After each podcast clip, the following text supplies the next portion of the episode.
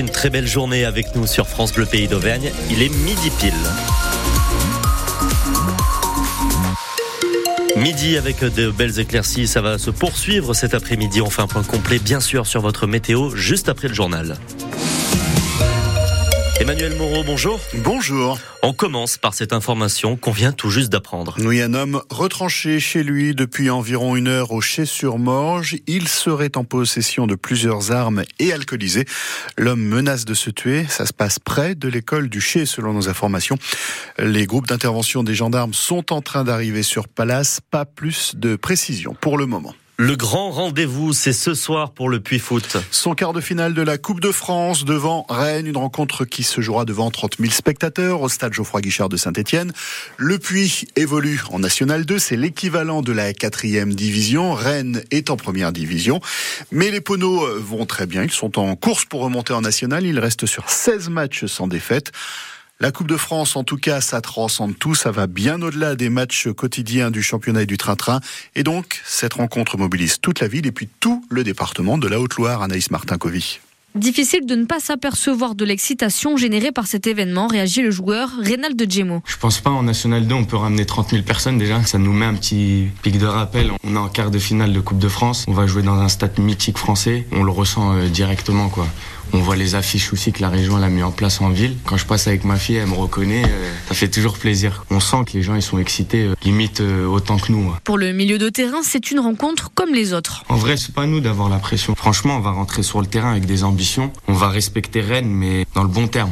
C'est pas on va respecter Rennes, aller regarder jouer. L'enthousiasme, la pression, il ne va pas falloir se laisser submerger par les émotions, explique Stéphane Dieff, l'entraîneur du Puy Foot. Faut transformer ce qui pourrait être euh, des, des éléments différents pour nous. Faut aller les, aller les chercher pour les transformer en force et en pression positive. On doit rentrer dans cette rencontre puis au plancher. Donc faut se servir de la force que pourra générer le public. Et par rapport à un match de championnat national 2, le coach l'assure, rien ne va changer dans leur routine d'avant-match, ou presque. On ira faire une collation à Saint-Etienne avant juste pour éviter la circulation. Il m'aurait semblé un petit peu dommage d'arriver en retard. On arrivera 2-3 heures avant tout le flux euh, des supporters. Le Puy Foot Stade Rennais, une rencontre où les Poneaux n'ont rien à perdre et tout à gagner.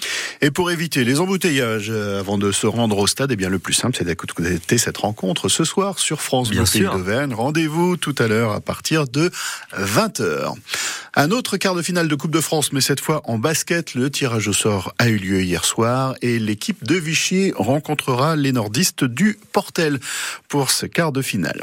Vite fait, bien fait hier pour les Panthères de Chamalières. Une victoire 3-7 à 0 face à l'équipe de France Avenir, qui est la dernière de Liga féminine? Une victoire qui permet aux volleyeuses de Chamalières de remonter à la huitième place du classement. Le village olympique est inauguré en ce moment à 5 mois des Jeux. 82 bâtiments, 3000 appartements et 7200 chambres sur un site de 52 hectares juste au nord de Paris, près du Stade de France. Une petite ville qu'il a fallu 7 ans pour construire. Le village olympique hébergera jusqu'à 14 000 athlètes et leurs entraîneurs pendant les Jeux olympiques et paralympiques. C'est aujourd'hui la 17e journée internationale des maladies rares. Il y en a 7000 qui sont identifiées en France. Elles touchent plus de 3 millions de personnes, environ 4 4,5% de la population et la moitié sont des enfants de moins de 5 ans. Leurs familles se battent pour lutter contre la maladie et puis surtout les faire connaître. Exemple avec la LHF, la lymphohistiocytose familiale. Elle touche environ 300 enfants en France, dont ceux de Sylvie qui habite à Saint-Bonnet-Prérillon. En 2020, en fait, notre garçon de 11 ans est tombé malade, soudainement, de la fièvre à 40 en continu. Les médecins ont mis beaucoup de temps à trouver euh, ce qu'il avait pour au final euh, que l'hôpital Necker nous apprenne euh, quatre mois et demi après qu'il avait une maladie rare génétique, la lymphohistiocytose familiale. Et malheureusement, bah, quelques jours après le diagnostic, il est décédé d'un arrêt cardiaque. Donc la maladie en fait est assez foudroyante. Elle touche habituellement les enfants, les tout petits bébés, puisque c'est la première infection qu'elle peut se déclarer. Notre cas était un petit peu différent. C'est aussi peut-être pour ça que le diagnostic a été long à poser. À la suite du décès de mon garçon, on a fait des tests génétiques et on a appris que ma fille, qui était plus âgée que son petit frère, était aussi atteinte de la maladie, mais que celle-ci n'était pas encore déclarée. Et dans ces cas-là, les médecins en prévention réalisent la greffe de moelle osseuse, ce qui a été fait sur ma fille un an après le décès de son petit frère. Sylvie et puis d'autres familles qui sont touchées par cette maladie organisent un relais ce week-end pour faire parler de cette maladie et puis récolter des dons. Le relais partira demain de Paris. Il fera étape samedi à Saint-Bronnet-Prérion. L'objectif est de collecter 30 000 euros pour la recherche. Les frais bancaires en cas de succession pourraient être encadrés. C'est le combat que mène Christine Pires-Beaune, la députée socialiste du Puy-de-Dôme. Elle a déposé une proposition de loi dans ce sens qui sera étudiée tout à l'heure à l'Assemblée nationale avec deux bonnes chances d'être adoptée.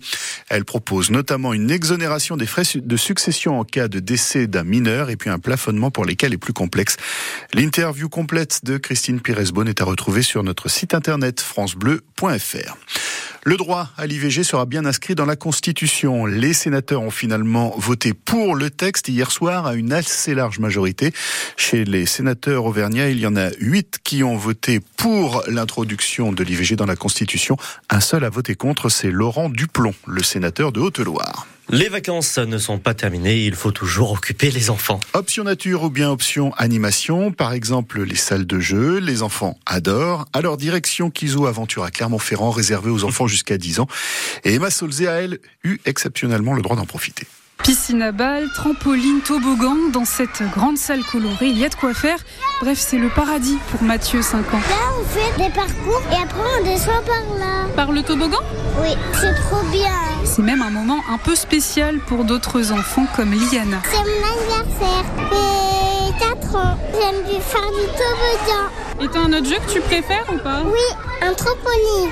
Les parents aussi en profitent. Je m'amuse comme une dingue avec lui, en fait. Sandrine joue avec son fils de 2 ans et demi. Nous, c'est la première fois qu'on vient ici. On est venu euh, pour le détendre un petit peu et ça lui fait travailler sa motricité. Victor, il est très excité. Euh...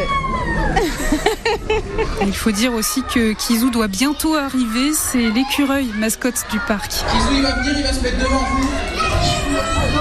Et évidemment, pour le voir, Max, 4 ans et demi, a enfilé sa plus belle robe de princesse. Elle a du tissu blanc et bleu, et même qu'elle brille un peu. J'aime bien aller voir Kizou avec ma maman.